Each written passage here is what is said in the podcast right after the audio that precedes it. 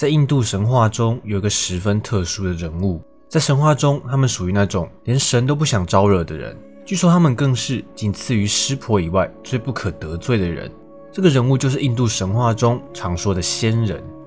在这次影片中，我们就来谈谈仙人究竟有哪些有趣的故事吧。根据网络上的资料，仙人不能算是天神、人或是阿修罗，而算是一个介于神与人之间的群体。在一些记载中提到。凡人可以透过苦行等的方式来修成仙人，不过大多数情况，这些身份是世袭的。仙人拥有极大的法力神通，属于最招惹不起的人。天神们对仙人十分敬畏，时常有求于他们。但在神话中，还是不乏那些惹怒仙人而被惩罚的案例。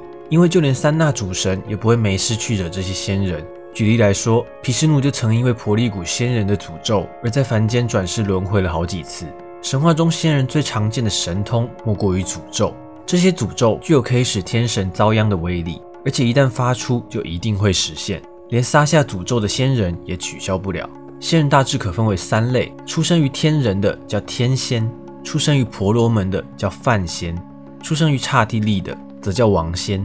在修行的人看来，梵仙的称号是最尊贵的，而在仙人的分支中，还有一类叫矮仙的，总数大概有六万个。但体型每个都只有拇指大小，他们就曾经诅咒过因陀罗。以印度著名的史诗《摩诃婆罗多》来说，作者是广博仙人，抄写者则为象神。这位仙人在神话中的故事，我觉得也是相当具有代表性的。在说仙人的故事之前，必须先提提这个人——福生王。他是月亮王朝的一位伟大君主，但这个人吧，好色的不得了。他曾经与恒河女神生了八个儿子，但前面七个儿子刚出生就被恒河女神扔进河里淹死了。而任性的女神却每次都说：“我这么做是有原因的，但你别问为什么。”到第八个儿子出生的时候，福生王终于忍不住了，粗暴地阻止了女神。恒河女神一哭二闹三上吊，就离开了福生王身边。这唯一存活的王子名叫毗湿魔，在后来的神话中发光发热。皮湿魔少年得志，十分优秀，很快就打遍了天下无敌手。而就如大部分的故事发展一般，事情总是不会进行的那么顺利的。他的父亲福生王给他找了一个心眼小的后妈，大大的提升了皮湿魔的游戏难度。后妈是一个叫真信的渔家女子，是有一位渔夫在大鱼的腹中所发现的美丽少女。有一天，真信在河岸边遇见了外出打猎的福生王，两人情投意合，郎情妾意。福生王随即宣布要娶真信为妻，但是真信的渔夫爸爸不同意。他说：“我女儿虽出身卑贱，但也不能白白的嫁给你这个放荡的国君，除非你答应我们，日后与真信生下的儿子能继承王位，并让你那优秀的毗湿魔滚开。”福生王这下可犹豫了：“我的大儿子那么优秀，他不当国王说不过去啊。”可是，在真信的石榴裙下，色迷心窍的老国王又实在不甘心，于是只好每天在宫殿里演戏，搞得心神不宁，寝食难安。于是，贴心的大儿子跑来关心爸爸，问起了事情的经过。老国王委屈地给他讲述了事情的经过，说着：“儿子啊，爸爸虽心怀美人，但却不忍心如此对你啊。”毗湿魔一听，说道：“这简单呢。”他对着天地诸神发下毒誓，从此不娶，不近女色。永无子嗣，并保证永不贪图父亲的王位。而这个事件也完美的对应到了他的名字，因为皮湿魔这个名字的意思就是立下毒誓的男子。老父亲开心的亲亲大儿子的额头，但转身就把真信接回了皇宫。然而没过多久，福生王就先逝而去。老夫少妻总是这种结局，看来是个外强中干的老国王。不过他与真信还是生了两个儿子：齐武王、花串王。这两个人呢，不怎么样。都是那种在电视剧里活不过两集的人物，在摩诃婆罗多里也就活了不到一章。两兄弟也没有留下任何子嗣，就归天了。虽说没有子嗣，但弟弟齐武王留下了两位美人老婆，花串王则是什么都没留下。这一双刚刚入门的娇艳新娘变成了寡妇。而真信看见王国没有了男主人，慌得不行。于是他找到了风度翩翩的毗湿魔，一同商议王位之事。真信说。毗湿魔啊，这王位本来就是你的，不如你就拿去吧，然后顺便把我那两个儿媳妇也一并接受了吧。真的是太惊喜，太意外了。绕了这么大一圈，最后却是当年害他绝后，又对了王座的后妈真信送上了大礼。不过俗话说，免费的最贵，这其中可能有诈。于是毗湿魔大义凛然地拒绝了，并反复重申他坚守誓言的决心，静静地等待后妈出招。此时真信话锋一转，其实我在认识你爸爸之前，还有一个私生子。那时我还小，整日在水岸上捕鱼，后来被一位大仙看上了，不仅诱骗，还侵犯了我。后来我在一个荒芜的岛屿上生下了一个孩子，他是仙人的后裔，血统十分高贵。那位大仙为了补偿我，就帮我恢复了处女之身，还告诉我说，这个孩子以后会成为一位了不起的仙人。你在未来需要帮助的时候，只要在心中想着这个孩子即可。真信看着一脸吃惊的毗湿魔，露出了一抹微笑，接着说：“既然你不愿意继承王位，也不愿意与我的儿媳妇们行男女之事，那我就召唤我的私生子来给我们家族延续好了。反正我的儿子就算是你父亲的儿子，生下来的孩子就可以称为王位的继承人。毕竟国不可一日无君呐。说时迟，那时快。”真信的口中念念有词，一位穿得破烂的大仙就突然出现在了宫中。这大仙愉快地接受了母亲的指令，马上就去和两位美女行房了。就这样借种生子，给家族弄了三个儿子出来，圆满地为家族延续了后代。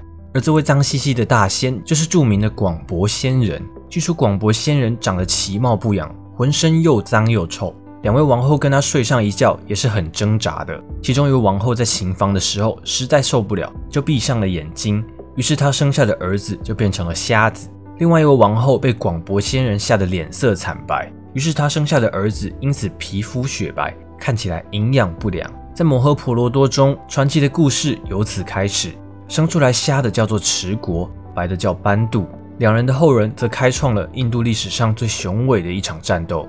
话说《摩诃婆罗多》的作者是广博仙人，那这些故事是不是有一种自导自演的感觉呢？说到《摩诃婆罗多》的作者罗摩衍那与《摩诃婆罗多》被认为是印度两大传奇史诗，那么罗摩衍那的作者是谁呢？相传罗摩衍那的作者是一位叫做乙蝶的诗人，但具体的身份不清楚，可能是诗人、语法学家或是仙人，因此也有人称其为乙蝶仙人。乙蝶这个名字的由来，是因为他出生自婆罗门家庭，因常年静坐修行不动，身上成了蚂蚁窝的小土丘，才叫做乙蝶。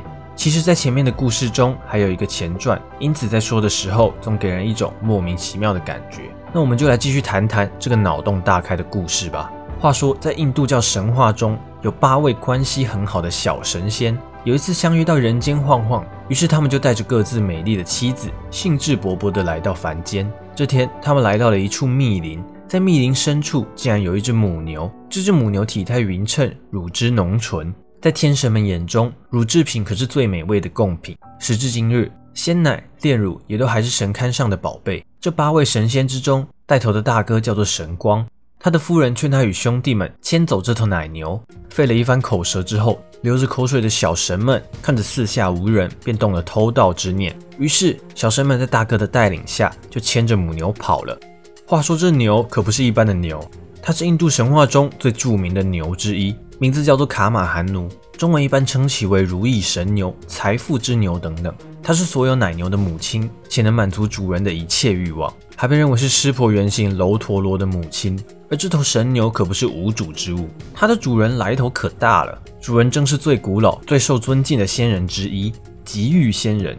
在种姓制度中，不要招惹婆罗门，以及在印度神话中，不要招惹仙人，几乎是印度文化中的潜规则。在印度众多的天神之中，据说除了破坏神湿婆，没有人能打得过仙人。当年因陀罗就因为偷了仙人的老婆，而被诅咒浑身长满女婴。回到我们的故事，吉玉仙人回到山中，发现自己的宝贝小母牛不见了，四处找寻，打探了一番，发现带头的竟是一个叫神光的小神，带头偷了自己的牛。在历史上，偷牛这种行为属古印度的重罪，偷牛甚至是私自屠牛，在今日的印度仍是大不敬。在印度就有极端印度教信徒将屠牛的穆斯林私刑处死，可见事情的严重性。极欲仙人这下气炸了，一定要这群小神付出代价。他以仙人的名义撒下诅咒：“你们这些恶行根本就不配当神仙，给我全部贬为凡人，好好在轮回业报中吃苦受罪吧！”这八个小神仙惊觉大事不妙，神光和他的七位兄弟才赶紧把神牛送回去，跪在仙人座前忏悔。因此，急欲仙人网开一面，免除了他们涌现轮回之苦。但无论如何，他们八人都得去人间转世走一遭。但是带头的神光所受的惩罚得重一些，他不仅要去人间，还要在人世度过漫长的岁月，经历生老病死，看遍爱恨情仇。由于神光是因为妻子的诱惑而行不义，所以转世后他将不能享受凡人的鱼水之欢。八位小生在天界四处奔走，一番折腾后，找到了恒河女神，并请她降临人间，作为母亲将他们生下。而为了减轻折磨，他们请恒河女神在他们降生的第一时间，就将婴儿沉入河中淹死，让他们能迅速投胎，重返天界。几天后，年轻的浮生王在恒河岸边打猎，看见水中走出一位女子，浑身散发着仙气，便上前出击。由此可见，福生王似乎对水边的女子有着某种难以言喻的爱好。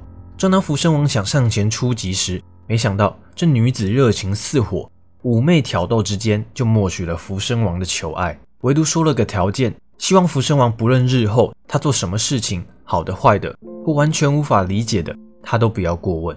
福生王因此过了好几年的逍遥日子。恒河女神将所有的爱浇灌在他的身上，赋予了凡人那不曾体会的交欢之乐。只是每次她怀孕产子不久后，便会将这孩子带到河边，呢喃着：“怎么有这么可爱的孩子啊？”然后就将婴儿压入水中，确认气绝后，才满意的离去。到了恒河女神生下第八个儿子的时候，福生王终于压制不住怒火，赶忙夺过孩子，怒斥恒河最毒妇人心。女神微微一笑：“那好吧，既然我已经无法实现我的承诺，那就到了分别的时候了。”这最后一个儿子就留给你吧。幸存的孩子叫做皮湿魔，又名天使。八位小神的带头大哥神光转世于此。长大成人后，他立下毒誓，终生不近女色。作为凡人，他见证了人性的丑恶，经历了仙人诅咒中的痛苦与磨难。这个故事说明牛与婆罗门仙人在印度早期的地位，而仙人故事中的种姓倾向非常明显。内容通常极力渲染修道仙人的种种超自然法力，特别是宣扬苦行的力量，以此抬高自己种姓的地位。例如，在神话中推选最受人类爱戴的主神时，湿婆和梵天都因为怠慢了婆利古大仙而落选。唯一获此殊荣的是对仙人毕恭毕敬的毗湿奴。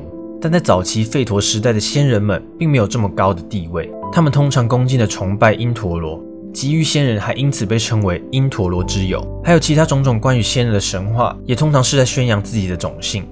那这次的故事就说到这边了。如果你喜欢这类型影片，不要忘记按喜欢或分享。想看到更多相关内容，可以订阅我以及开启小铃铛。那么我们下次见。